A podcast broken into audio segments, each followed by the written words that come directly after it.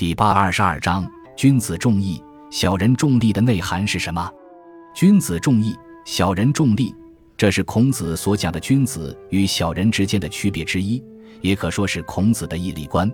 孔子的原话是：“君子喻于义，小人喻于利。”也就是说，君子所明白的是义，而小人懂得的则是利。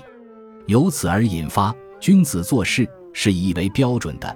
如孔子所言：“不义而富且贵，于我如浮云。”君子非义无德，而为义是取。为了对义的保持和维护，甚至不惜牺牲自己的生命，也就是孟子所言的“舍生取义”。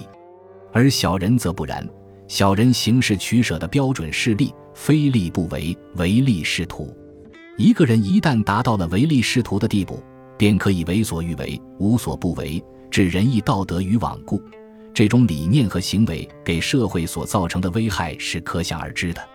长久来看，这对其本人也是没有好处的。《左传》隐公元年有云：“多行不义必自毙，子孤代之。”自毙。就是不义的可耻下场。